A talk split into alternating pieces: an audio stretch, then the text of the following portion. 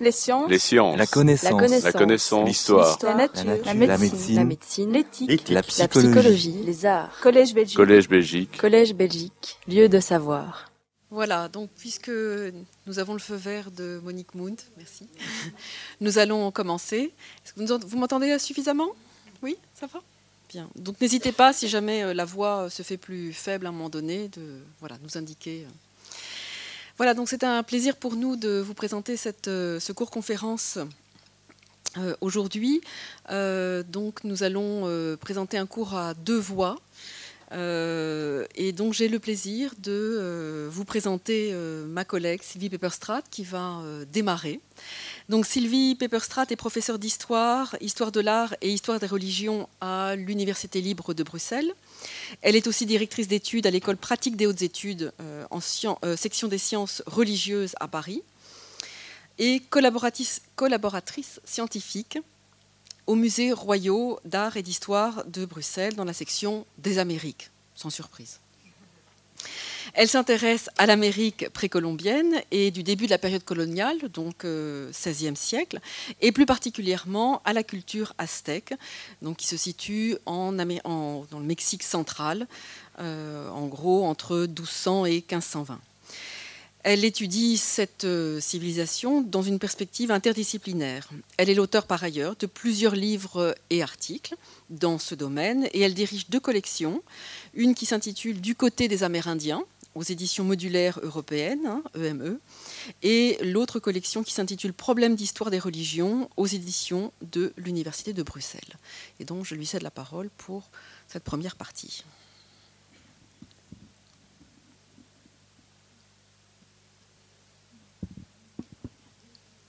Alors bonsoir à tous. Eh bien, je vais euh, commencer par euh, retourner l'appareil à ma collègue Agnès Guiderdoni et vous la présenter. Donc, euh, elle est maître de recherche du FNRS et professeure de littérature française à l'Université catholique de Louvain.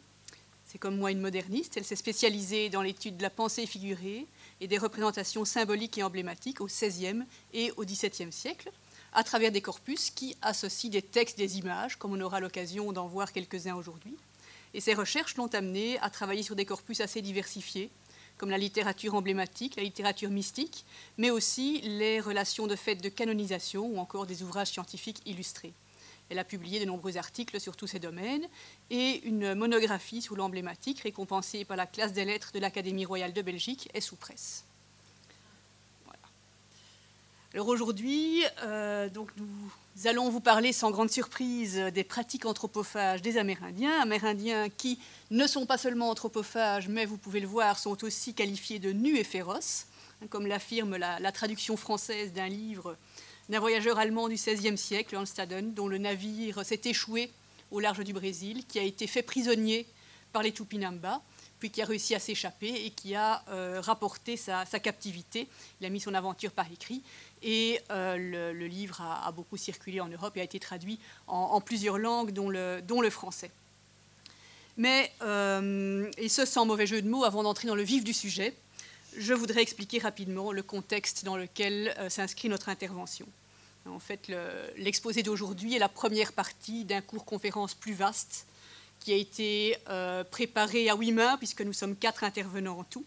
Un cours conférence qui est intitulé Ce que le passé dit du présent, discours sur les altérités et violences religieuses.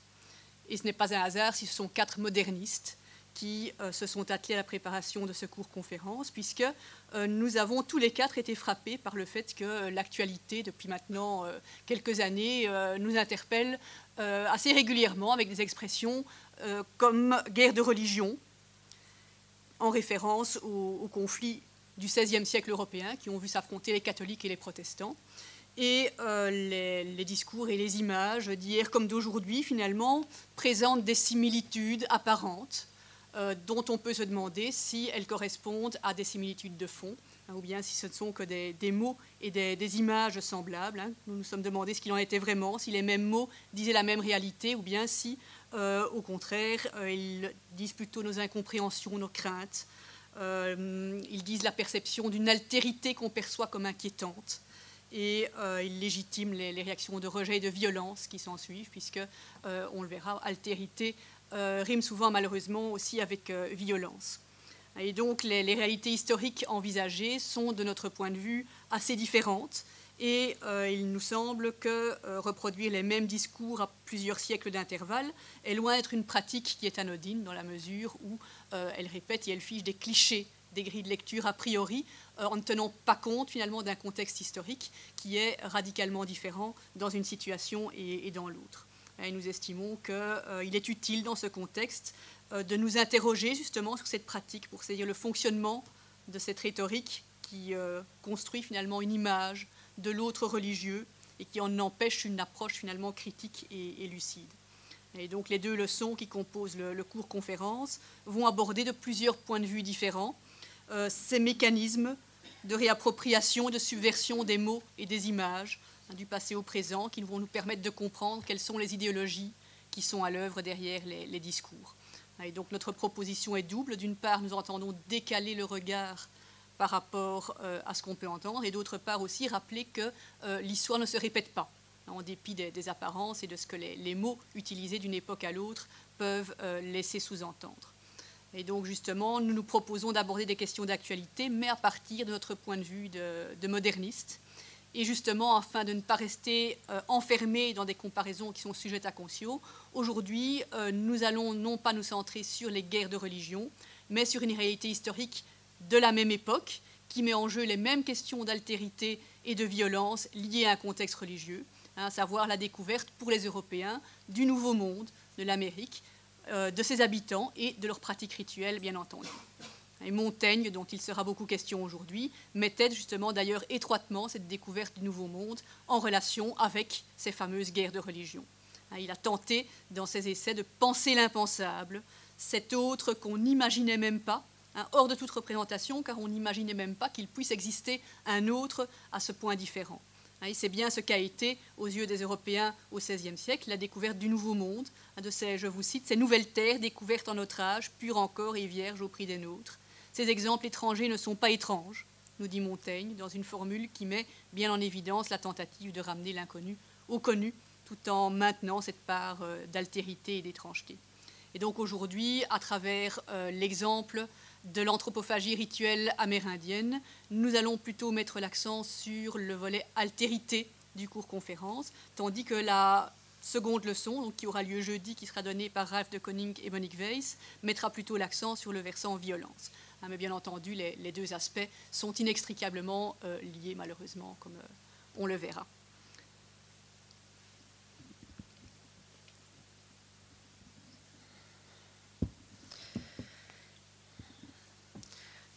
Il nous semble ainsi que l'évocation euh, de ces situations historiques, qui doit se faire de manière critiquement étayée, euh, donc c'est l'évocation euh, et la bonne compréhension de ces situations historiques ayant lieu dans un passé situé peuvent être l'occasion d'une meilleure compréhension de notre présent.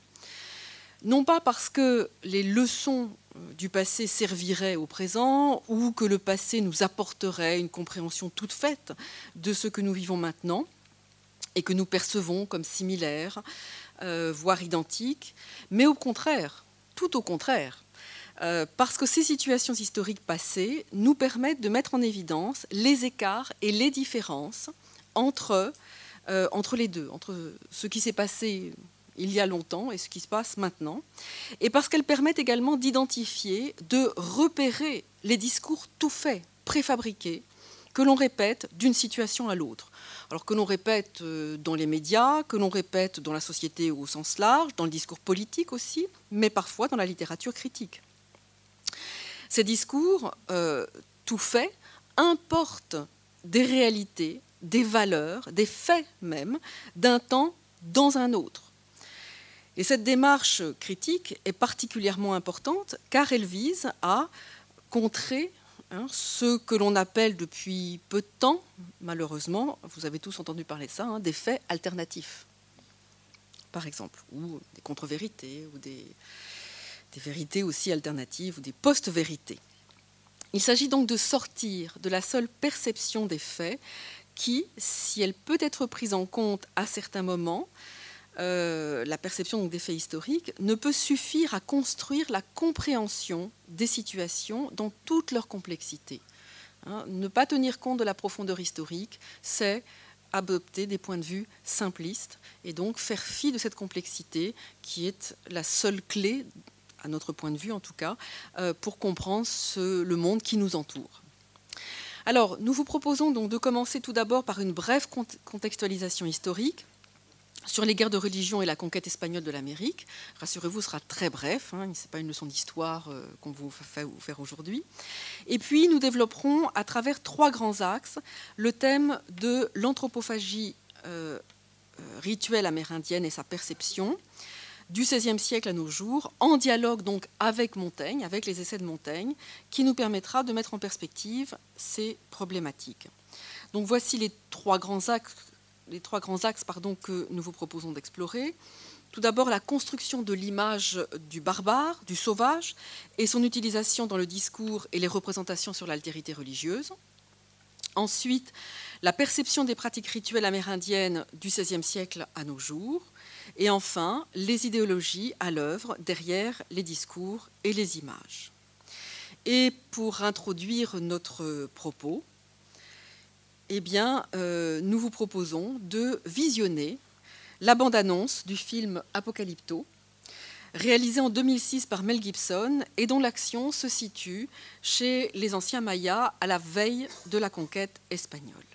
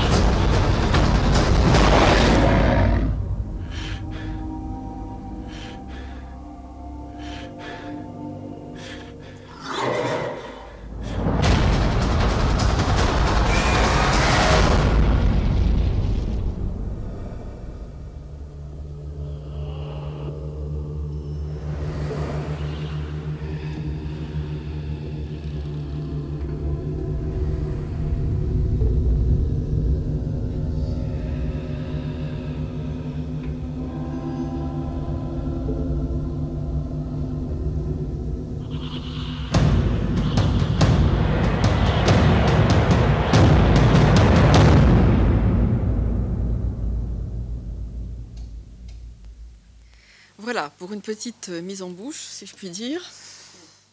Alors, pour vous ramener à des réalités euh, tangibles, commençons donc par euh, cette contextualisation historique. Donc, les expéditions espagnoles en Amérique, qui débutent à la fin du XVe siècle et qui débouchent au, au XVIe siècle sur la colonisation d'une bonne partie du continent, avaient bien sûr des motivations économiques. Christophe Colomb partait à la recherche d'une nouvelle voie de commerce vers les Indes. Et ensuite, l'exploitation des ressources américaines fut au cœur, bien sûr, des préoccupations hispaniques. Mais euh, cette colonisation a eu très vite aussi des motivations politiques et religieuses. Donc 1492, voilà, excusez-moi, je vérifie juste que tout va bien sur le PowerPoint.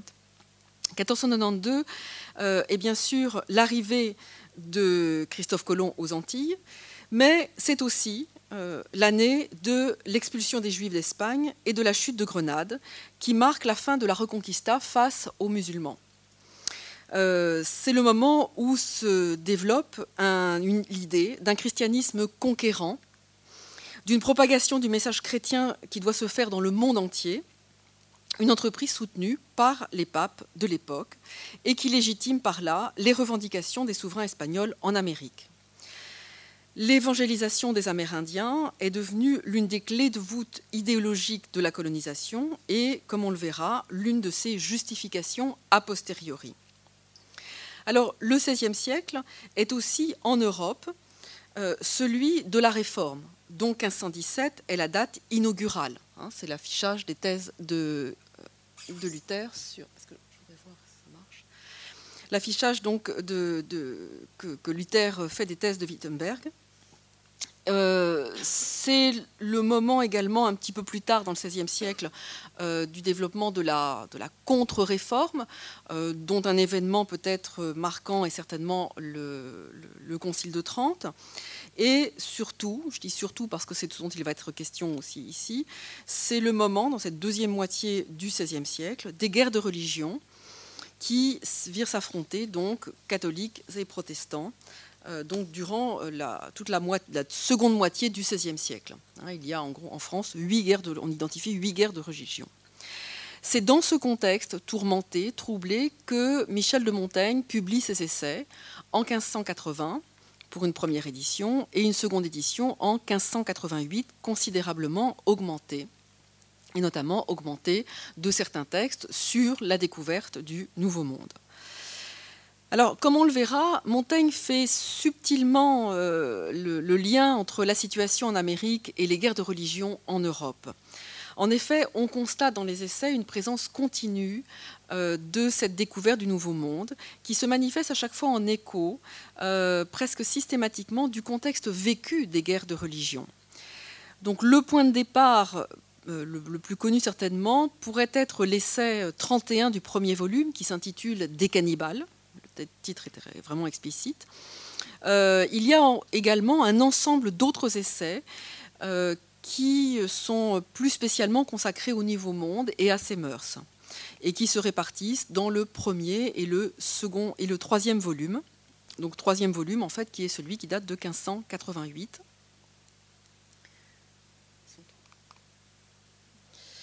Euh, voilà, donc c'est à partir de la lecture de l'ensemble de ces chapitres-là que euh, je vous parlerai de ce que euh, Montaigne dit du, Nouveau Monde. voilà, mais donc nous pouvons passer à notre première partie.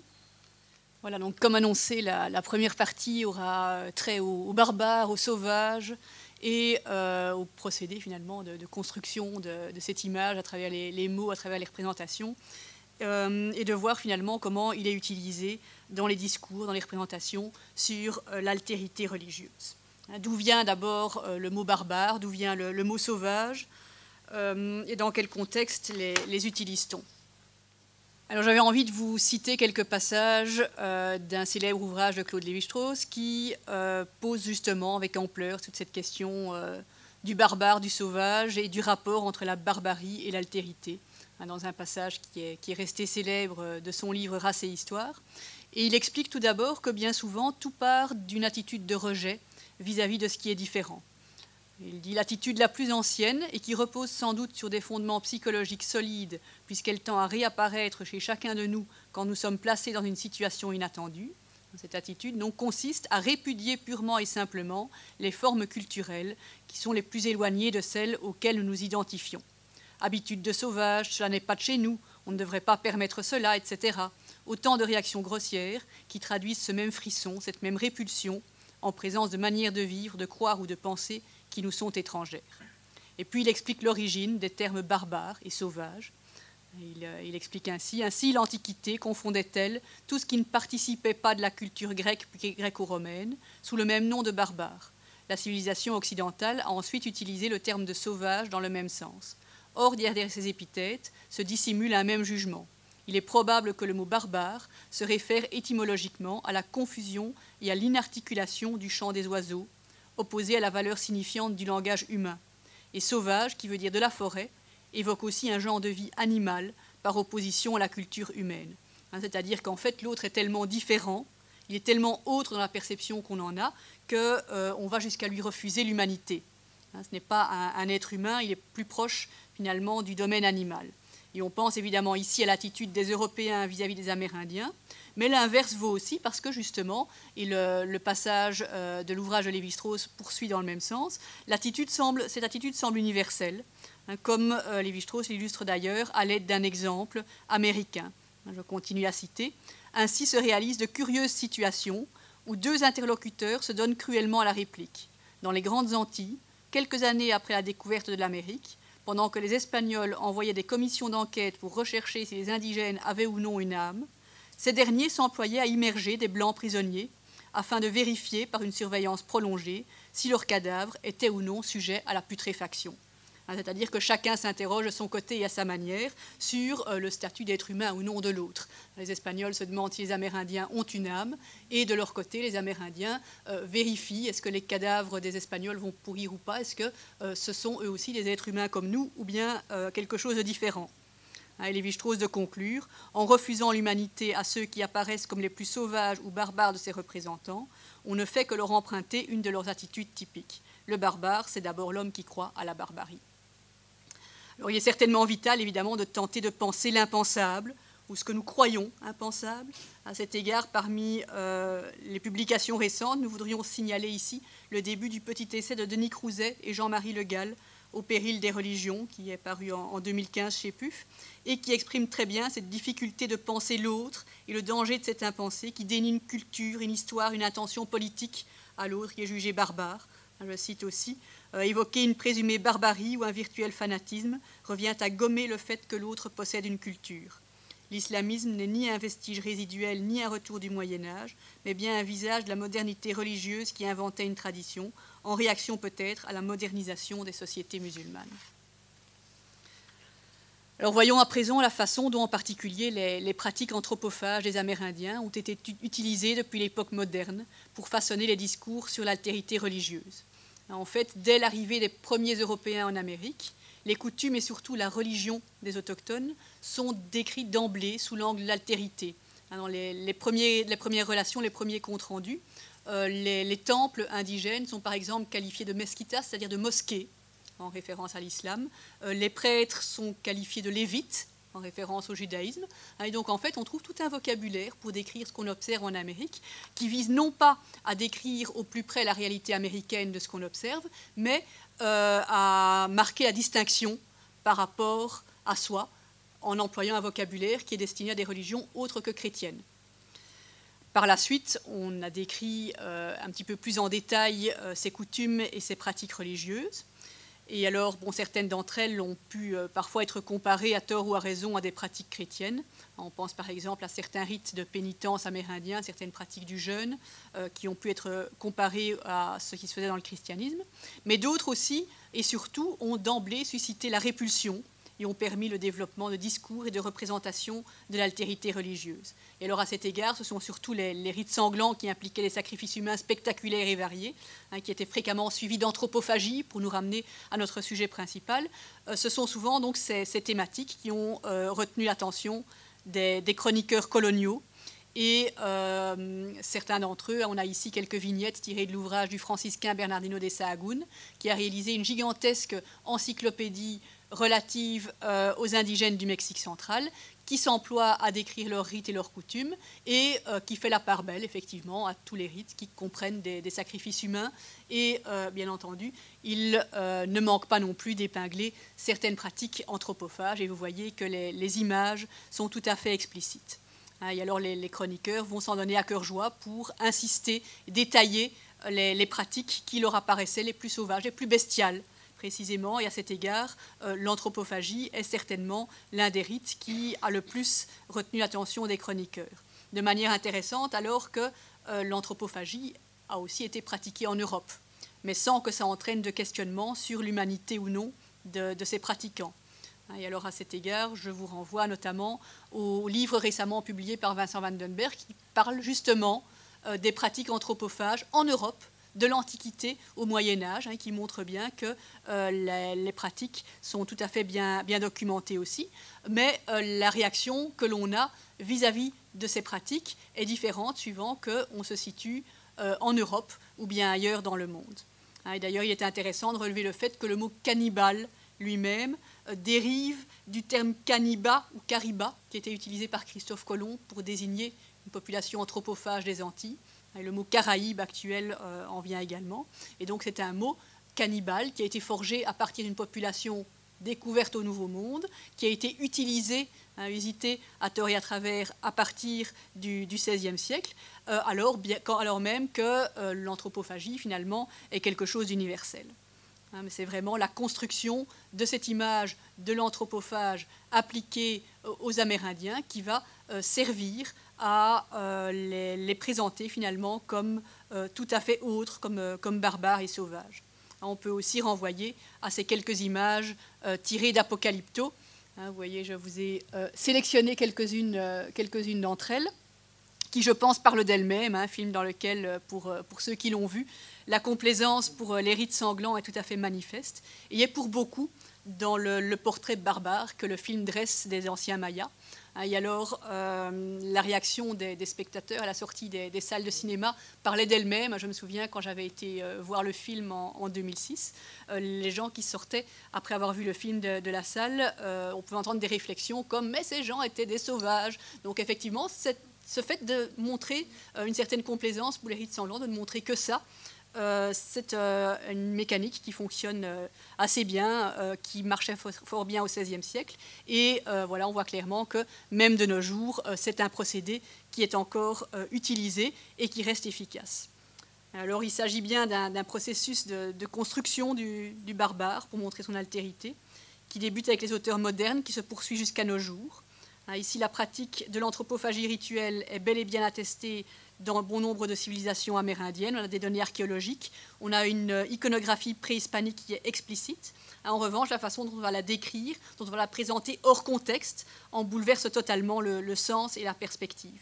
Et à cet égard, il était intéressant de noter que euh, ce n'était pas tant l'aspect sanglant, la boucherie, qui était au centre des, préoccupations préhispaniques, euh, puisque bon, la pratique faisait partie d'un rituel complexe, avec une série de prescriptions minutieuses. Les visées étaient multiples d'un contexte à l'autre. Et euh, en fonction du contexte, justement, il arrivait aussi qu'il y ait des substituts animaux, voire végétaux, aux victimes humaines. On peut prendre chez les, Aztèques l'exemple de cerfs qui étaient capturés lors de chasses rituelles et puis qu'on traitait comme des équivalents de prisonniers de guerre, comme s'il s'agissait de, captifs humains. Et alors on les sacrifiait et on les, consommait, mais c'était des cerfs euh, qui étaient mis à mort. Ou on peut aussi citer euh, l'exemple d'effigies en, pâte de graines d'amarante qui étaient réalisées euh, de certaines divinités ou euh, d'effigies euh, réalisées à l'occasion de fêtes et qui a été alors parfois aussi tuées rituellement, hein, tuées entre guillemets, puis qu'on consommait. Hein, et donc, on peut le voir, le sang humain, voire le sang tout court, ne coulait donc pas nécessairement, ce n'était pas un objectif en soi dans, ces rites. Hein, mais revenons au XVIe siècle. Après les, outre les conquistadors et les missionnaires, D'autres auteurs ont écrit sur le Nouveau Monde et abordé le thème de l'altérité en proposant parfois une réflexion tout à fait originale et, personnelle, hein, comme c'est le, cas de Montaigne. Et là, c'est Agnès qui va vous en parler.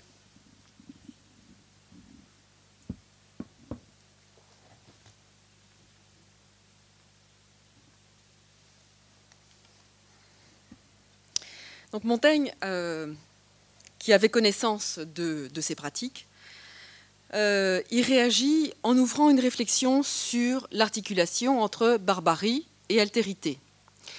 Donc, à travers l'ensemble des chapitres des essais qui traitent des nouveaux peuples découverts et de leurs mœurs, et que je vous ai présentés tout à l'heure, Montaigne s'exprime sur les violences religieuses de son temps. Dans ce dialogue qu'il établit entre réalité américaine et réalité européenne, de manière plus ou moins explicite, ce qui est particulièrement saillant, ce sont d'une part les violences et cruautés perpétrées dans les deux contextes, hein, donc le contexte, la conquête de l'Amérique et les guerres de religion, et d'autre part le caractère irréconciliable, voire totalement, enfin, car, totalement fermé, clôturé des points de vue des parties en présence, ce qui conduit au déni de l'existence de l'autre, de sa manière de voir le monde et de la possibilité de coexistence de ces altérités. Cette dimension irréconciliable, Montaigne cherche précisément à la surmonter en tournant dans tous les sens cette notion que nous appelons altérité. Il, en joue hein, d'une certaine manière et il joue d'ailleurs avec son lecteur comme on va le voir. Et il le fait pour décaler le regard de son lecteur, pour peu à peu modifier son point de vue. Il joue donc avec ce lecteur pour saisir d'une manière tout à fait originale et personnelle ce qui se laisse à peine penser à partir des faits bruts. Une manière qui a pu apparaître comme frappante de modernité. C'est une des raisons, je pense, pour lesquelles Montaigne nous parle encore et toujours. Donc il en est ainsi dans l'essai sur les cannibales, donc c'est le chapitre 31 du premier volume, si vous voulez vous y référer. Donc c'est un livre qui a également été publié dans des éditions modernes euh, à part, avec des commentaires, donc vous pouvez vous le procurer très, très facilement. Et je, ne peux que recommander, je vais lire aujourd'hui de nombreux extraits, mais le chapitre est très long et je ne peux que vous recommander de lire l'intégralité du chapitre. C'est très savoureux, c'est très intelligent et c'est très instructif. Donc dans cet essai sur les cannibales, euh, propose précisément une sorte de réhabilitation de la supposée barbarie des peuples américains, et par là une relativisation non pas de la barbarie, mais des points de vue, ce qui est beaucoup plus fort. Hein. Il n'est pas question de dire oh ben ils sont pas non, ils sont pas barbares, enfin plus ou moins. Non non, c'est il faut changer de point de vue pour voir les choses tout à fait autrement. Donc je lis, euh, une des, enfin c'est au début des, à peu près dans, le premier tiers du, chapitre. Or je trouve, donc je précise que j'ai utilisé une édition, euh, enfin j'ai modernisé en fait l'écriture de Montaigne, euh, voilà, pour que vous puissiez, ce soit plus facilement, voilà, compréhensible. Or je trouve qu'il n'y a rien de barbare et de sauvage dans cette nation, à ce qu'on m'en a rapporté, sinon que chacun appelle barbarie ce qui n'est pas de ses coutumes. De même que, en vérité, nous n'avons point d'autre point de mire pour la vérité et la raison que l'exemple et l'image des opinions et usages du pays où nous sommes. Là est toujours la parfaite religion, le parfait gouvernement, enfin c'est à voir, le parfait et incomparable usage de toutes choses. Ils sont sauvages, de même que nous appelons sauvages les fruits que la nature a produits d'elle-même. Excusez-moi. Donc ils sont sauvages de même que nous appelons sauvages les fruits que la nature a produits d'elle-même et dans sa marche ordinaire, tandis que, à la vérité, ce sont ceux que nous avons altérés par nos procédés et détournés de l'ordre habituel que nous devrions plutôt appeler sauvages. En cela, donc ceux qui sont naturels, sont vivantes et vigoureuses les véritables et les plus, et les plus utiles et plus naturelles vertus et propriétés, que nous avons abattardis en ceci, les accommodant au plaisir de notre goût corrompu. Et puis Montaigne poursuit en utilisant le, motif, le topos primitiviste, hein, c'est-à-dire du, bon sauvage, hein, euh, qui est déjà présent. On n'a pas à attendre Rousseau pour avoir ce, topos-là. Euh, mais il va le subvertir, ce motif primitiviste. Le soi-disant sauvage, vous allez le voir, est défini par négation. Hein, ils n'ont pas ceci, ils n'ont pas cela, ils ne font pas ceci, ils ne font pas cela. Ainsi. Ainsi donc, ces nations me semblent réputées barbares parce qu'elles ont été fort peu façonnées par l'esprit humain et parce qu'elles sont encore très voisines de leur état originel. Les lois naturelles, fort peu abattardies par les nôtres, sont encore leurs commandements. Et c'est là où il va commencer à les définir par négation, ce qu'ils n'ont pas, ce qu'ils ne sont pas. Donc vous suivez parce qu'en en fait, il va jouer ensuite sur cette négation-là. Hein. C'est une nation dans laquelle il n'y a aucune espèce de commerce, aucune connaissance de l'écriture, aucune science des nombres, aucun nom de magistrat ni de supériorité politique, aucun emploi de serviteur, aucune existence de la richesse ou de la pauvreté, nul contrat, nulle succession, nul partage, nulle occupation autre que oisive, pas de considération de parenté, sinon le respect que tous les hommes se portent les uns aux autres. Nul vêtement, nulle agriculture, nul métal, nul usage de vin ou de blé. Les mots mêmes, qui signifient le mensonge, la trahison, la dissimulation, la cupidité, l'envie, la médisance, le pardon, sont inconnus. Société idéale, n'est-ce pas? Ils n'ont pas de société d'une certaine manière, c'est ce qu'il dit. Et pourtant, après avoir affirmé qu'il n'avait pas de loi, pas de coutume, enfin voilà, pas d'agriculture, etc., il s'emploie en fait à démonter cette image en montrant le soi-disant sauvage à l'œuvre, en fait, dans ses us et coutumes, dans tous ses usages, dans sa société, hein, dans sa société qui n'est pas moins élaborée que la nôtre, que la sienne, celle de Montaigne, dans une longue, très longue description de leurs mœurs, pour en arriver finalement au cannibalisme, qui est décrit comme un rituel de vengeance du côté du vainqueur et comme une marque de courage du côté du vaincu, puisque ceux qui sont mangés, eh ce sont des prisonniers. Ce jugement lui permet d'amorcer alors l'inversion des points de vue qu'il vise, en plaçant en parallèle la supposée cruauté de ces pratiques avec ce qui s'est vu récemment en France. Je ne suis pas fâchée que nous remarquions l'horreur barbare qu'il y a dans une telle action, c'est-à-dire le cannibalisme, mais plutôt du fait que, jugeant bien de leur faute, nous soyons si aveugles à l'égard des nôtres. Je pense qu'il y a plus de barbarie à manger un homme vivant qu'à le manger mort, à déchirer par des tortures et des supplices un corps ayant encore toute sa sensibilité, à le faire rôtir petit à petit, à le faire mordre et tuer par les chiens et les pourceaux, comme nous l'avons non seulement lu, mais vu de fraîche date, non entre des ennemis anciens, mais entre des voisins et concitoyens, et qui pisait sous prétexte de piété et de religion. Puis il poursuit, que de le rôtir et manger après qu'il ait trépassé. Et finalement, il arrive à cette conclusion qui tombe comme un coup près. Nous pouvons donc bien appeler ces hommes barbares, eu égard aux règles de la raison, mais non pas eu égard à nous qui les surpassons en toutes sortes de barbarie. Enfin, dans la partie finale du chapitre, on assiste à une inversion totale de la hiérarchie, à tout le moins une remise en question radicale de cette hiérarchie entre guillemets les civilisés et les sauvages. Et ceci se fait par le récit d'une rencontre entre trois Indiens déplacés à Rouen et le roi Charles IX, qui est alors âgé de 12 ans. Alors, cette rencontre aurait eu lieu, selon toute vraisemblance, en 1562, ce n'est pas tout à fait certain, mais enfin bon, peu importe, après le siège de la ville et sa chute, hein, qui a été reprise, donc cette ville a été reprise par les troupes catholiques du roi.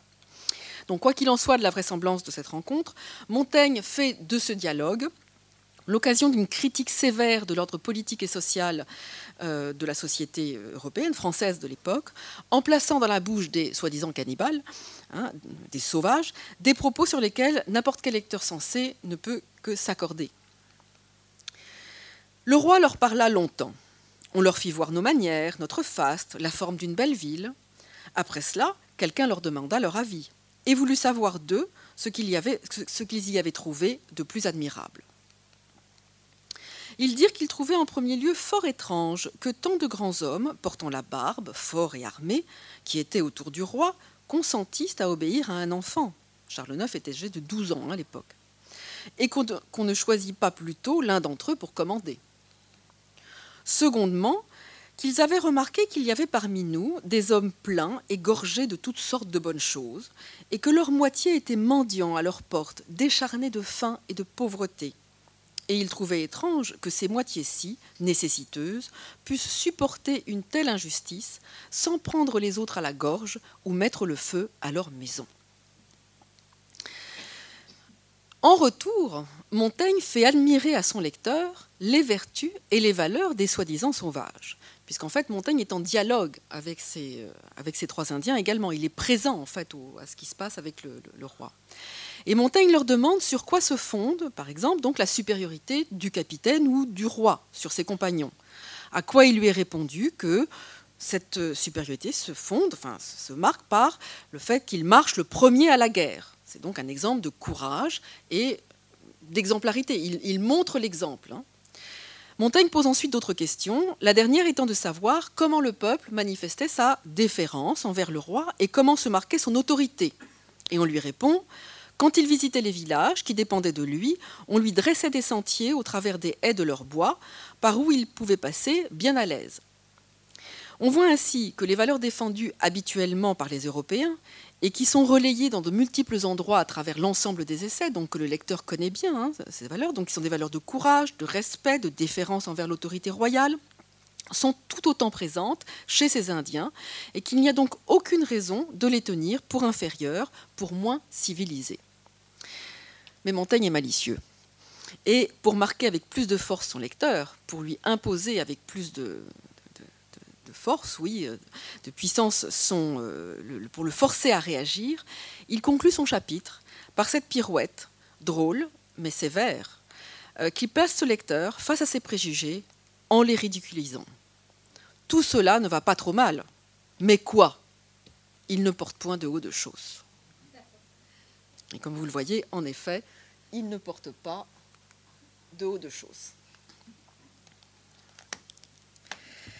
Alors maintenant, voyons un petit peu comment cette perception des pratiques rituelles amérindiennes euh, construit une certaine identité, une certaine image.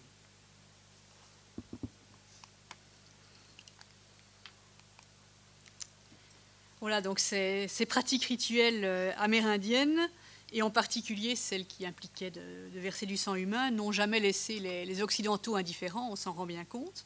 De façon peu surprenante, les conquistadors, les colons et certains missionnaires les ont condamnés sans appel, mais d'autres auteurs anciens, comme euh, le, dominicain Bartholomé de las Casas, dont il sera euh, question un petit peu plus loin, hein, c'est l'ère défenseur de la cause amérindienne, a relativisé ces pratiques en les remettant en perspective. Le débat est passionnel, en fait, dès le XVIe siècle. Euh, il a débuté au XVIe siècle, il perdure jusqu'à nos jours, avec des arguments qu'on retrouve parfois à l'identique cinq siècles plus tard, et ce en dépit des nouvelles données, notamment archéologiques. Et selon les auteurs, on se retrouve encore à écrire sur l'anthropophagie, sur le sacrifice humain, euh, que ce soit en le condamnant, en le relativisant ou encore en essayant de trouver des explications euh, rationnelles, qu'on estime rationnelles, qui sortent du contexte religieux à proprement parler. Mais bien souvent, en fait, les, arguments d'aujourd'hui sont parfois assez peu différents de ceux qu'on pouvait déjà lire au XVIe siècle. Une attitude assez classique est celle que l'on peut lire chez bon nombre de conquistadors, dont un certain nombre a, écrit a donné sa, version écrite des faits après coup, évidemment. Et donc, chez ces conquistadors, il est fréquent qu'on puisse lire une autre description, une autre remarque à propos des pratiques rituelles amérindiennes. Euh, voilà, c'est par exemple ce qu'on peut lire chez Bernal Díaz del Castillo, chez Hernán Cortés, chez Francisco de Aguilar. Hein, Francisco de Aguilar écrit par exemple qu'il euh, n'a jamais rien lu ni vu de plus abominable que ce qu'il a pu voir chez les Amérindiens en matière de rites il explique depuis l'enfance, j'ai lu de nombreuses histoires sur les Perses, les Grecs et les Romains.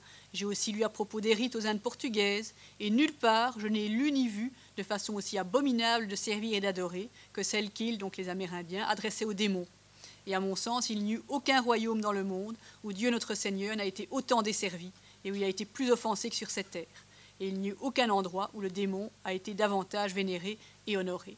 Hein, donc il insiste bien sur le fait que euh, de, tous les rites euh, affreux au sujet desquels il a pu euh, lire ou bien auxquels il a pu assister, les pires de tous, ce sont ceux qu'il a pu voir aux, Amériques.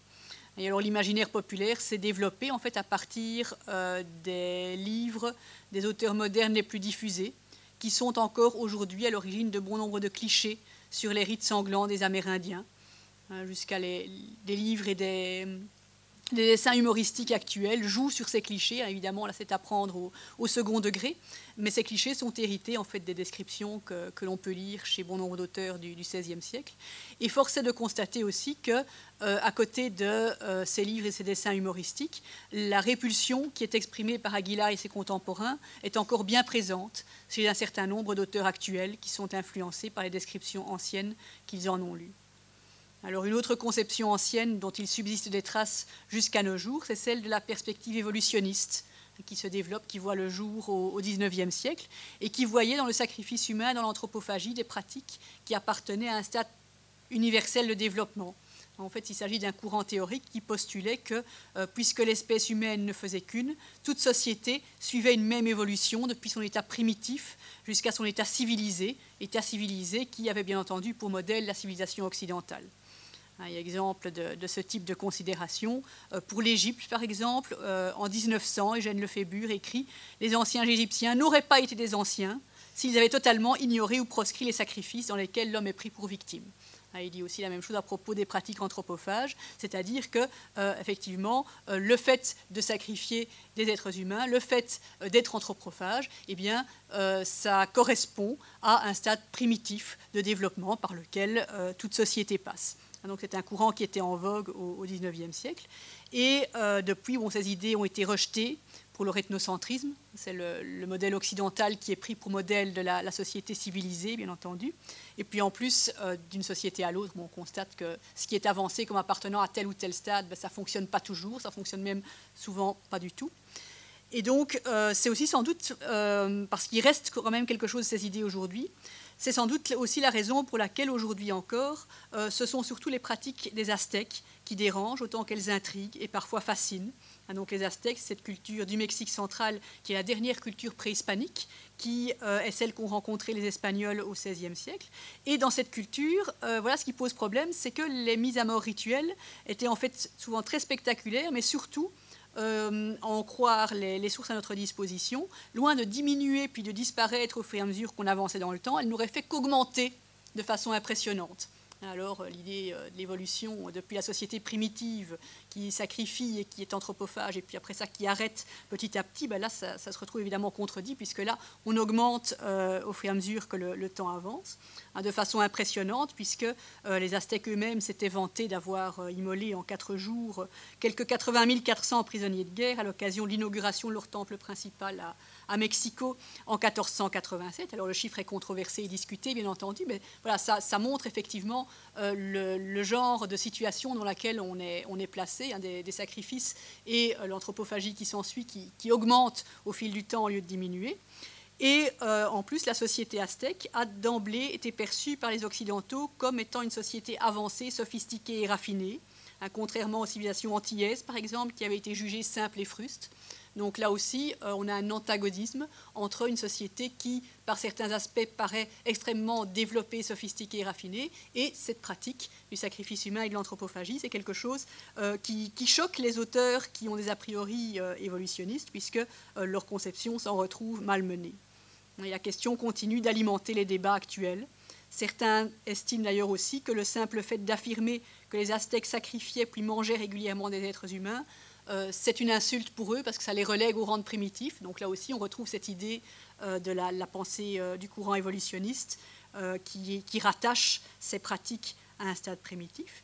Et certains auteurs vont alors parfois jusqu'à nier l'existence de telles pratiques à l'époque préhispanique. Hein, par exemple, la, la, thèse de doctorat de Peter Hassler en 1992 se conclut en disant Mes recherches montrent que la probabilité de l'existence de sacrifices humains institutionnalisés chez les Mexicas et les autres peuples indiens est si faible que l'on ne peut en dire qu'une seule chose que ces sacrifices étaient inexistants. Et donc, euh, un certain nombre d'auteurs vont jusqu'à euh, malmener les, preuves les plus, euh, les plus frappantes et les mieux établies pour affirmer que ces pratiques n'existaient pas. Ils en font alors une invention coloniale qui a été destinée à calomnier les Amérindiens. Euh, ceux qui nient totalement l'existence des pratiques euh, de sacrifice humain et des pratiques anthropophages euh, sont relativement peu nombreux. Par contre, d'autres auteurs, beaucoup plus nombreux, tentent de minimiser le nombre de victimes. Hein, les pratiques de sacrifice humain et d'anthropophagie ont certes existé à l'époque préhispanique, suivant ces auteurs, mais elles étaient bien plus limitées que ce qu'annoncent les sources du XVIe siècle. Et alors c'est vrai que euh, aussi bien l'archéologie que euh, l'iconographie préhispanique euh, attestent de ces pratiques telles qu'elles sont décrites par les, auteurs modernes. Hein. on a ici une représentation de, cardiectomie, donc d'extraction de par extraction du cœur, un personnage qui porte la peau d'une victime que l'on a euh, au préalable sacrifié. On voit l'ouverture qui a été pratiquée dans sa poitrine justement pour lui extraire le cœur. Et puis on l'a écorché, on a, revêtu sa peau. Ah, donc ça, euh, ce sont des images préhispaniques qui euh, attestent des pratiques qui sont décrites par les auteurs du XVIe siècle. On a également, euh, au-dessus, en haut à gauche, euh, on peut voir un petit personnage dans une marmite qu'on est en train de, faire cuire. Donc voilà, on a de l'iconographie préhispanique aussi euh, qui, documente ces pratiques anthropophages. mais par contre, c'est vrai que les chiffres impressionnants se révèlent souvent plus difficiles à, vérifier. Hein, on sait qu'il n'y avait techniquement rien d'impossible à tuer beaucoup de monde en peu de temps dans les grandes villes et à les, les consommer. Hein, il y avait des guerres constantes qui permettaient un approvisionnement régulier. Euh, L'essence cérémonielle était important dans les grandes villes. et le, sacrifice le plus habituel, c'est-à-dire par cardiectomie, pouvait être réalisé assez rapidement par une personne entraînée. D'ailleurs, les conquistadors eux-mêmes en, rajoutent une couche. Hein. Bernal Diaz el Castillo euh, explique par exemple qu'une euh, cardiectomie durait le temps de réciter un Ave Maria, c'est-à-dire une vingtaine de secondes pour euh, un catholique de l'époque, évidemment, qui était sans doute plus rompu à l'exercice que nous. Et donc, voilà, beaucoup d'auteurs sont assez réticents encore aujourd'hui à admettre la possibilité de chiffres élevés pour euh, le nombre de personnes sacrifiées et consommées, euh, mais sans argumenter. D'autres auteurs, enfin, ont cherché des explications qui sortent du cadre religieux proprement dit. Et notamment, euh, deux auteurs sont restés assez connus, Michael Arner et Marvin Harris, qui tous les deux, en 1977, ont proposé que le sacrifice humain au Mexique ancien était motivé par les pratiques anthropophages qui s'en suivaient, parce que ces pratiques anthropophages, on pouvait à leur tour les justifier par un manque de protéines dans le régime alimentaire amérindien. Hein, et effectivement, au Mexique ancien, euh, comme animaux domestiques, on ne connaissait que le chien et le dindon. Et donc, ont-ils avancé? Eh bien, ces gens manquaient de protéines dans leur alimentation. Et pour compenser ce manque de protéines, ils mangeaient ce qu'ils avaient sous la main. Et c'est comme ça qu'ils euh, en sont venus à l'anthropophagie. Hein, cependant, c'est une, hypothèse qui a été démontée depuis. Hein. D'abord, toutes les victimes n'étaient pas consommées, toutes les victimes de sacrifices humains n'étaient pas consommées. Et puis, euh, surtout, le régime alimentaire aztèque était relativement équilibré, en fait, et en tout cas suffisamment riche en protéines pour qu'il ne faille pas euh, aller en chercher ailleurs. Mais surtout, en dépit de son apparence en phase avec euh, des préoccupations que nous pourrions qualifier d'actuelles hein, au sein de notre société, de régime alimentaire sain et varié, en fait, euh, l'idée de Harner et Harris n'a rien de tellement original, hein, puisque euh, en remontant encore une fois au XVIe siècle, on se rend compte que cette idée avait déjà motivé une instruction de Charles Quint à Cortés en 1523. Charles Quint encourageait l'importation de bétail en Amérique pour éradiquer l'anthropophagie. Hein, donc on avait déjà pensé à cette idée de manque de viande au XVIe siècle, qui ne tenait pas la route, mais qui déjà avait été suggérée. Hein, donc on voit qu'il n'y a rien de bien neuf parfois dans les arguments qui sont déployés depuis le XVIe siècle. Et on constate aussi que comme au XVIe siècle, en fait, le débat est toujours euh, aussi passionnel dans le chef de certains auteurs, dans des versions qui ne constituent guère que des variantes d'idées déjà exposées parfois longtemps auparavant. C'est un sujet qu'il est extrêmement difficile de traiter de façon neutre encore aujourd'hui, parce qu'il touche au plus profond de questions identitaires aujourd'hui encore, hein, et en particulier euh, en Amérique latine, dans un contexte qui peine à envisager les choses dans une perspective postcoloniale, où on oppose les, cultures indigènes préhispaniques aux colonisateurs européens. voyons à présent euh, le point de vue relativiste développé par Montaigne. Alors, le plus connu des défenseurs des Amérindiens au XVIe siècle, parce qu'il y en a eu, voilà, merci. c'est le dominicain Bartolomé de las Casas. Euh, donc ce, qu'il a écrit, Las Casas, a servi de source à Montaigne, entre autres. Donc euh, Bartolomé de las Casas évoque euh, les sacrifices humains et autres pratiques rituelles sanglantes dans sa brévissime, c'est la traduction française, un brévissime relation à la destruction des Indes. Il les relativise en les comparant aux sacrifices bibliques et il y voit un témoignage supplémentaire de la piété des Amérindiens qu'il admire et qu'il valorise. Il dénonce par là même les abus euh, des colons vis-à-vis euh, de ces peuples. Cet ouvrage a été cependant détourné en instrument de propagande anticatholique par les protestants. Et ainsi, le problème de la conquête espagnole des Amériques s'immisce dans le conflit confessionnel européen. On voit comment le lien peut être fait, puisque donc cela crée un lien supplémentaire, symbolique, cela crée une sorte d'effet de miroir, comme on l'a bien vu chez Montaigne, entre la réalité violente américaine et celle tout aussi cruelle en Europe. Les gravures de Théodore de Brie, qui ont été ajoutées à ce livre, hein, au livre de Las Casas, euh, ils sont aussi pour beaucoup tout comme un corpus considérable d'images produites alors, qui établissent par leur similitude visuelle une équivalence entre les deux réalités. Cette propagande des cruautés perpétrées par les uns et les autres s'est transmise très efficacement par ce moyen. On a d'un côté le tableau des atrocités euh, américaines, amérindiennes, et de l'autre celui des atrocités européennes, sous forme, par exemple, de martyrologes. C'est le cas, donc ici vous avez une gravure donc, de Théodore de Brie, et ici, en fait, une gravure tirée de l'ouvrage de Richard Verstegen sur les cruautés voilà, le théâtre des cruautés des hérétiques de notre temps, voilà, où vous voyez donc des, des catholiques qui sont persécutés par, euh, par des protestants. Toutes les images que, donc, je vous montre hein, pour accompagner les citations de Montaigne sont tirées de ce corpus, dans lequel on trouve également les récits de voyage et les chroniques de l'époque que Montaigne aussi a consulté, a lu et a utilisé pour ses essais. On peut citer par exemple euh, l'ouvrage d'André Tevet sur les singularités de la France arctique, et euh, celui de Jean de Léry, voilà, sur son voyage au Brésil. Il y a également des chroniques euh, d'auteurs espagnols. Euh, Bartolomé de las Casas n'est pas le seul, pardon. On peut citer également Francisco López de Gomorra ou Gonzalo Fernández de Oviedo. Théodore de Brie, qui donc a illustré l'ouvrage de Las Casas, n'a pas seulement illustré le texte polémique de Las Casas, il a aussi publié plusieurs volumes sur les Amériques, où se trouve une profusion de gravures, d'observations des mœurs et de la vie des peuples amérindiens. on voit en fait des gravures beaucoup plus pacifiques, Hein, donc c'est pour vous reposer un petit peu de tout ce que, voilà, des quelques gravures que vous avez vues jusqu'à maintenant et qui vont venir encore, que je vous montre celles-ci qui décrivent, euh, voilà, et eh bien en effet, ils pratiquaient l'agriculture, la chasse, euh, voilà, le rituel des morts également. Alors on sait par ailleurs que Montaigne possédait une collection euh, qu'on appelle d'Americana dans son château, et il a eu aussi pour domestique un homme qui avait vécu une douzaine d'années euh, au Nouveau Monde et qui l'a interrogé pour euh, savoir d'expérience ce qui, ce qui s'y passait.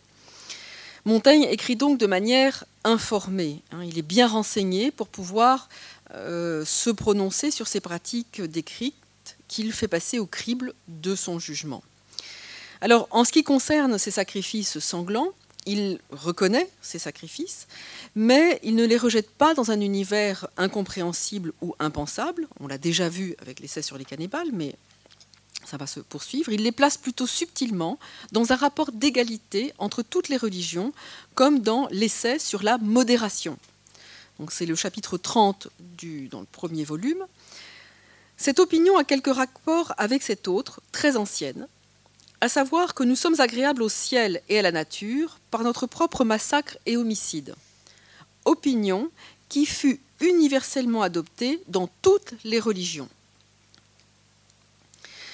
Et en ces nouvelles terres, découvertes à notre époque, encore pures et vierges en comparaison des nôtres, l'usage de ces sacrifices est admis partout. Toutes leurs idoles s'abreuvent de sang humain, non sans divers exemples d'horribles cruautés. On les brûle vifs et demi-rôtis, on les retire du brasier pour leur arracher le cœur et les entrailles.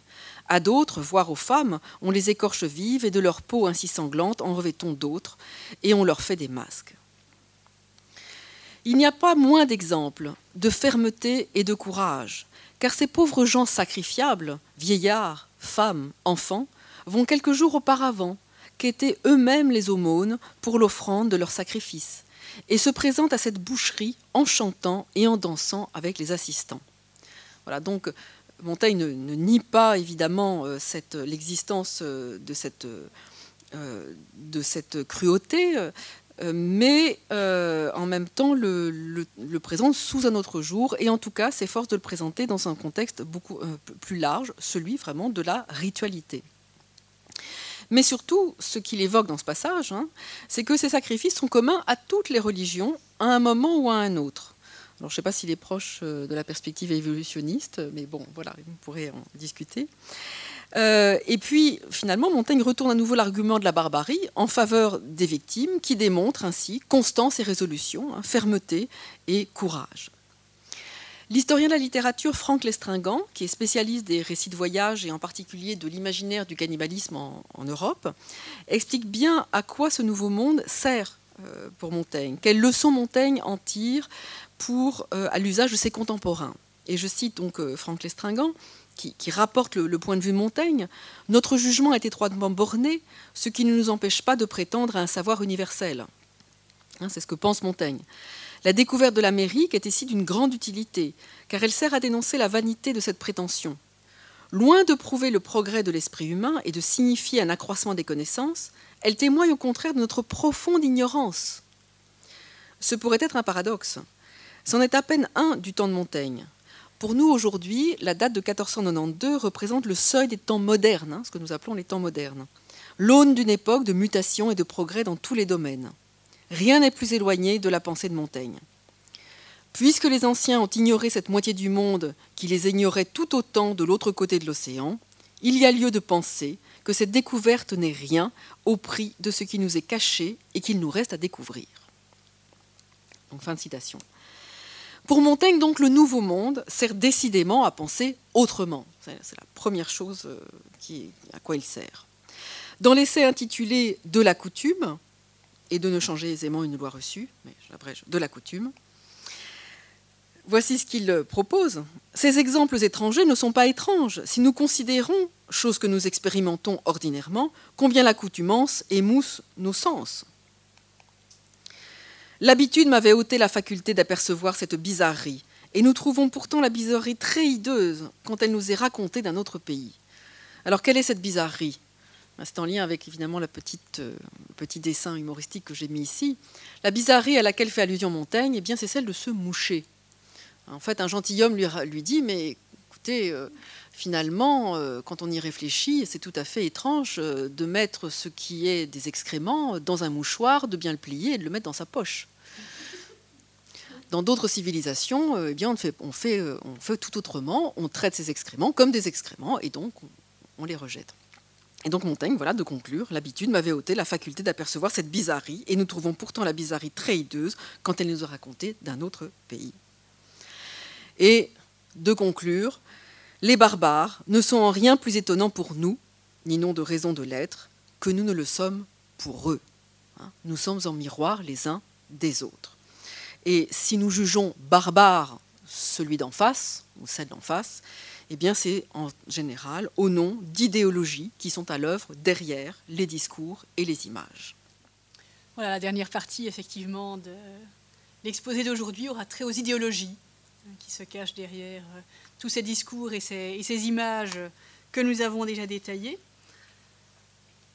On a vu ce que recouvrait le concept de barbarie, comment on l'utilisait dans les, images et les discours pour représenter l'autre, surtout bien le distinguer de soi, avec dans le cas des pratiques rituelles amérindiennes la répercussion que ça a pu avoir jusqu'à nos jours sur la perception qu'on pouvait avoir de ces cultures. Et à présent, donc, on va voir les raisons pour lesquelles on élabore ces images de l'autre, en d'autres termes, quelles sont donc les idéologies à l'œuvre derrière les discours et images. Avant même que les sacrifices humains et l'anthropophagie préhispanique ne soient documentés de façon scientifique à, la fin, à partir de la fin du XIXe siècle par l'archéologie, par l'étude scientifique de l'iconographie amérindienne, qui ont permis donc euh, une approche scientifique de ces pratiques. Euh, les pratiques donc n'étaient connues en Occident que justement par l'intermédiaire des auteurs coloniaux de l'époque moderne. Et c'est à ces auteurs coloniaux, hein, les conquistadors, euh, certains des missionnaires que l'on a mentionnés, que l'on doit l'inscription du motif de l'Amérindien assoiffé de sang dans la pensée occidentale. Hein, ils ont cherché en fait a posteriori une justification aux opérations de conquête et de colonisation, et euh, par leurs écrits, ils sont véritablement à l'origine du thème qu'ils ont inventé hein, dans le sillage de récits autour de, civilisations qui se donnaient à toutes sortes d'atrocités en l'honneur du démon. De toute évidence, il était nécessaire de les évangéliser de toute urgence et de mettre fin à toutes ces pratiques horribles et barbares. Et en fait, si on va les construire euh, dans leur altérité comme des sauvages et des barbares, euh, au sujet desquels on ne va cesser euh, de clamer sa répulsion, c'est dans le chef d'un certain nombre d'auteurs parce qu'il s'agit hein, de, justifier des, pratiques ultérieures de colonisation puis d'évangélisation. Hein, et c'est comme ça que, par exemple, quand on lit une description comme celle donnée par euh, le conquistador Bernal Díaz del Castillo euh, du centre cérémoniel à, Mexico, hein, on peut voir les, rapprochements qu'il fait entre euh, la religion, entre les pratiques des, anciens Mexicains et des pratiques qu'il estime démoniaques. Hein. Je vous incite à être tout à fait attentif au vocabulaire qu'il emploie. Et alors, les images qui accompagnaient évidemment ces, chroniques sont tout à fait explicites aussi. Hein. Euh, celle que vous voyez ici est tirée de Bernardino de Sahagún et représente une divinité préhispanique à la façon euh, d'un diable à l'européenne. Au fond, et alors notre Bernal Diaz del Castillo écrit donc dans son histoire véridique de la conquête de la Nouvelle-Espagne on adorait le Tezcatepuca, divinité indigène, comme dieu des enfers. On lui attribuait le soin des âmes des Mexicains. Son corps était ceint par de petits diables qui portaient des queues de serpents. Autour de lui, il y avait aussi sur les murs une telle couche de sang, et le sol en était baigné à ce point que les abattoirs de Castille n'exhalent pas une pareille puanteur. On y voyait du reste l'offrande de cinq cœurs de victimes, sacrifiées ce jour-là même. Sur cette terrasse se voyait encore un nombre infini de choses d'un aspect diabolique des porte-voix, des trompettes, des coutelas, plusieurs cœurs d'indiens que l'on brûlait en encensant les idoles, le tout recouvert de sang et en si grande quantité que je les voue à la malédiction. Comme d'ailleurs partout s'exhalait une odeur de charnier, il nous tardait fort de nous éloigner de ces exhalaisons et surtout de cette vue repoussante. Là, quelque peu éloigné du grand temple, s'élevait une maison d'idole, disons plutôt un enfer, car à l'entrée se trouvait une grande gueule, comme celle qu'on dépeint à la porte des enfers, ouverte, montrant ses grosses dents, pour avaler les pauvres âmes. On voyait aussi, près de l'entrée de la petite tour, des groupes diaboliques et des corps de serpents, tandis que, non loin de là, se dressait une pierre pour les sacrifices. Tout cela plein de sang et noirci par la fumée. Au-dedans de la tour se trouvaient de grandes marmites, des jarres et des cruchons. C'était là qu'on faisait cuire les chairs des malheureux Indiens sacrifiés, on en revient à l'anthropophagie, pour servir de repas au pape, c'est-à-dire aux prêtres. Près de la pierre des sacrifices se voyaient plusieurs coutelas et des billots, semblables à ceux qui servent à dépecer la viande dans les boucheries. Derrière la tour et assez loin, s'élevaient des amas de bois brûlés, et à peu de distance s'étalait un bassin qui se remplissait et se vidait à volonté, s'alimentant par des canaux couverts aux conduites d'eau qui venaient de Chapultepec. J'avais pour ma part l'habitude d'appeler cet édifice l'enfer. On voit bien la façon dont euh, l'auteur va, construire sa description pour euh, effectivement, dans un objectif euh, intéressé, montrer que euh, ces pratiques étaient l'abomination même et qu'en fait c'était d'un culte au diable, d'un culte au démon dont, il était question. Hein, quand on lit aussi des, missionnaires, hein, par exemple le franciscain Juan de Torquemada, on trouve aussi des, un vocabulaire, des descriptions tout à fait similaires. Par exemple, à propos des prêtres aztèques, Torquemada écrit Leur vue a porté l'épouvante parce qu'ils paraissaient revêtus du démon et enduits de la suie de ces chaudières infernales, ils le représentaient bien avec leurs mauvaises et noires figures. Allusion à la pratique des prêtres indigènes de s'enduire de, couleur noire lors des, rites. Alors, il y a évidemment dans ces descriptions un renversement total de perspective par rapport aux conceptions qui sont véhiculées par l'iconographie préhispanique. Par exemple, chez les Aztèques, le dirigeant, dont une des tâches essentielles était de mener la guerre aux ennemis de Mexico, qui vont évidemment par la suite mourir sur une pierre de sacrifice. Ce dirigeant donc s'affiche fièrement sur euh, une image telle que celle qui est sculptée sur euh, une œuvre comme celle-ci, la pierre d'Achayacatl, hein, qui s'affiche comme le nourrisseur du soleil et le protecteur de son peuple. La pierre est garnie de représentations du dirigeant de, Mexico qui euh, tient les, captifs, les ennemis de Mexico par les cheveux, il les a fait prisonniers. Ces prisonniers vont se retrouver sacrifiés en l'honneur du, soleil qu'ils vont nourrir. Et euh, après avoir nourri le soleil, eh ils vont euh, aussi nourrir euh, les, proches et certains hauts personnages qui ont amené les, prisonniers à la pierre de sacrifice. Et donc, sur cette image, hein, le, dirigeant s'affiche comme le nourrisseur du soleil et le protecteur de son peuple. Mais sous la plume des auteurs coloniaux, ce dirigeant, garant de l'ordre cosmique, devient un barbare sanguinaire, dévot du démon, et bien entendu, ce sont les Occidentaux civilisateurs qui mettent fin à cette sauvagerie en venant euh, les coloniser et les évangéliser. Alors, héritier direct de cette tendance, on trouve justement le film Apocalypto. Là, je vous renvoie à la citation que vous avez peut-être aperçue euh, au début de la bande-annonce, la citation qui ouvre en fait le film, qui est reproduite à l'arrière de la jaquette du, du DVD, hein, et qui dit qu'une grande civilisation n'est conquise de l'extérieur que si elle est détruite de l'intérieur. Et en fait, quand on, visionne le film, hein, il montre à grand renfort d'hémoglobine une image de ce que Mel Gibson considère comme une civilisation violente et en pleine décadence, qui au fond s'est détruite elle-même de l'intérieur tellement elle était violente. Et euh, les Espagnols, dont on ne voit finalement euh, qu'arrivaient les navires dans les dernières minutes du film. Ils n'interviennent pas dans le film. Euh, l'action se passe à l'époque préhispanique. Et puis, dans les toutes dernières minutes, on voit les navires espagnols qui arrivent, mais sans plus. Et alors, le message, en fait, est que les Espagnols qui arrivent à la fin du film sont venus finalement sauver en évangélisant les, les, Mayas qui se sont détruits eux-mêmes tant ils étaient violents. Raison évidemment pour laquelle le film a été au centre d'une violente polémique lors de sa sortie parce qu'en plus de la reconstitution historique qui est totalement erronée, euh, le, réalisateur entendait en fait légitimer la, colonisation et ses conséquences dramatiques pour euh, les Amérindiens, avec finalement des moyens technologiques d'aujourd'hui, mais des arguments finalement peu différents de ceux des conquistadors au XVIe siècle.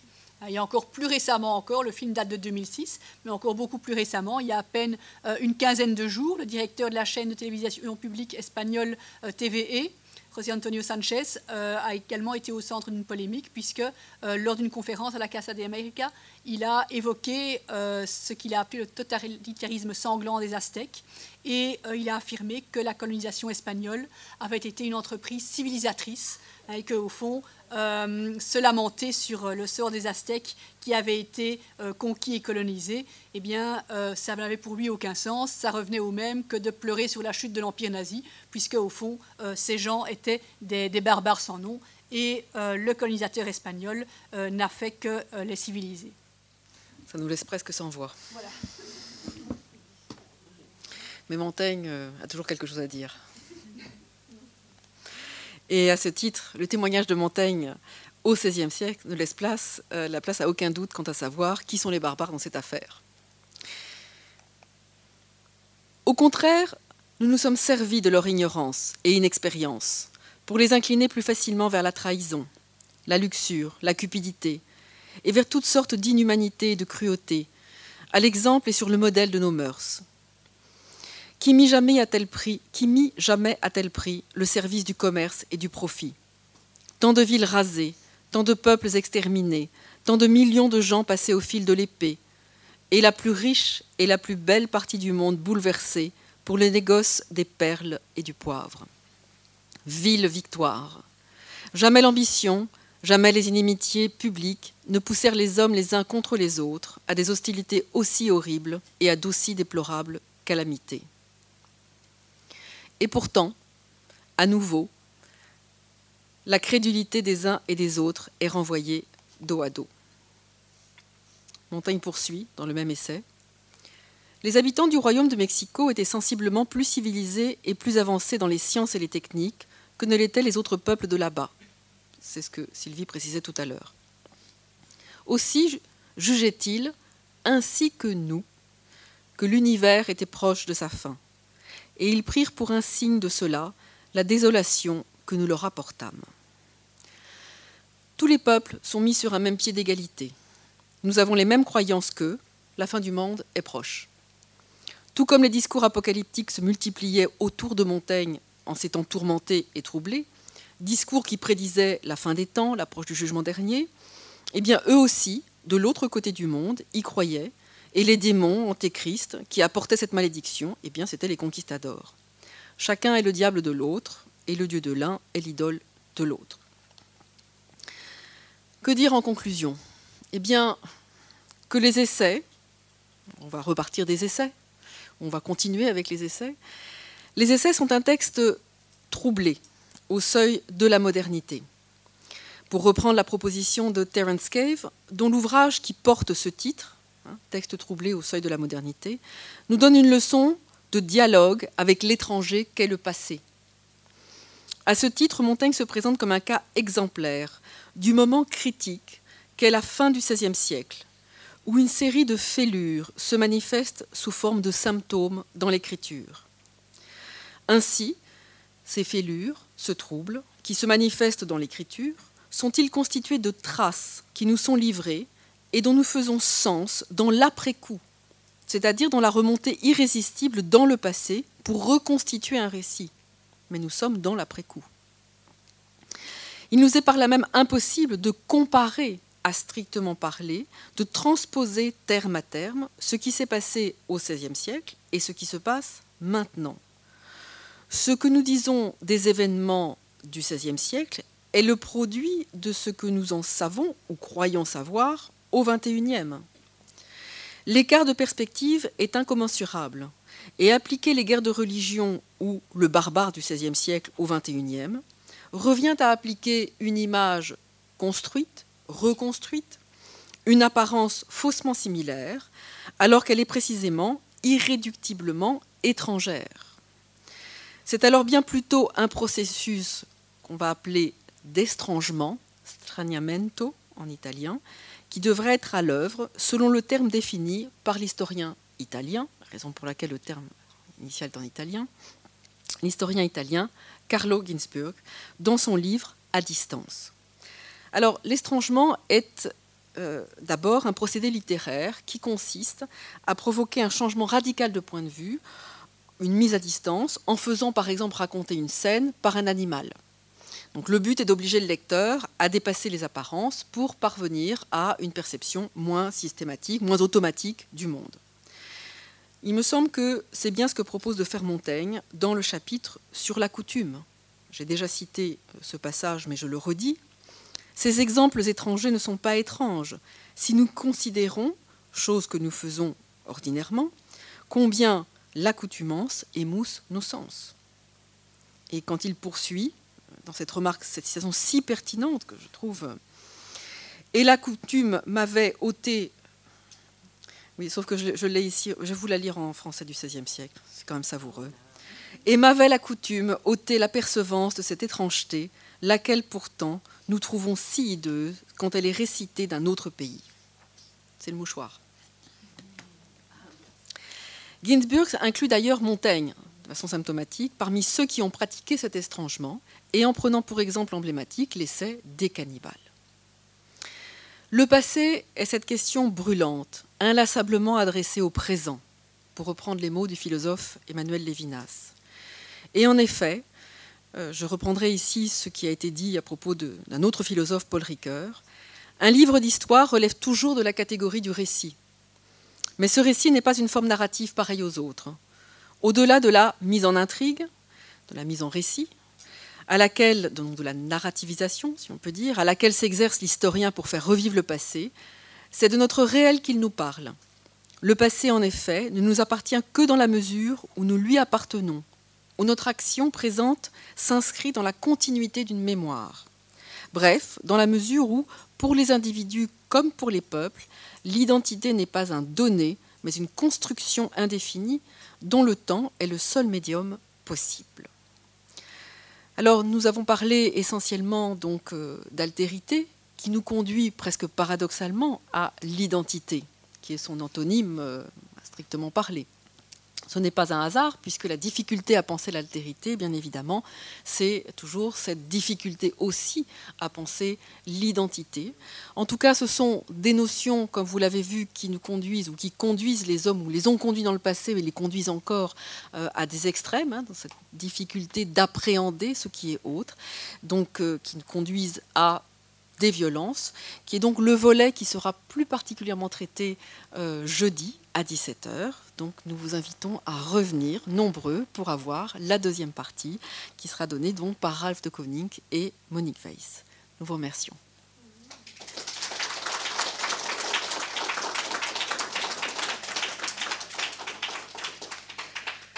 Voilà, et donc nous avons du temps pour, euh, pour des questions, pour discuter de voilà. Les sciences. Les sciences. La connaissance. La connaissance. L'histoire. La nature. La nature. La La médecine. médecine. La médecine. L'éthique. La La psychologie. psychologie. Les arts. Collège Belgique. Collège Belgique. Collège Belgique. Lieu de savoir.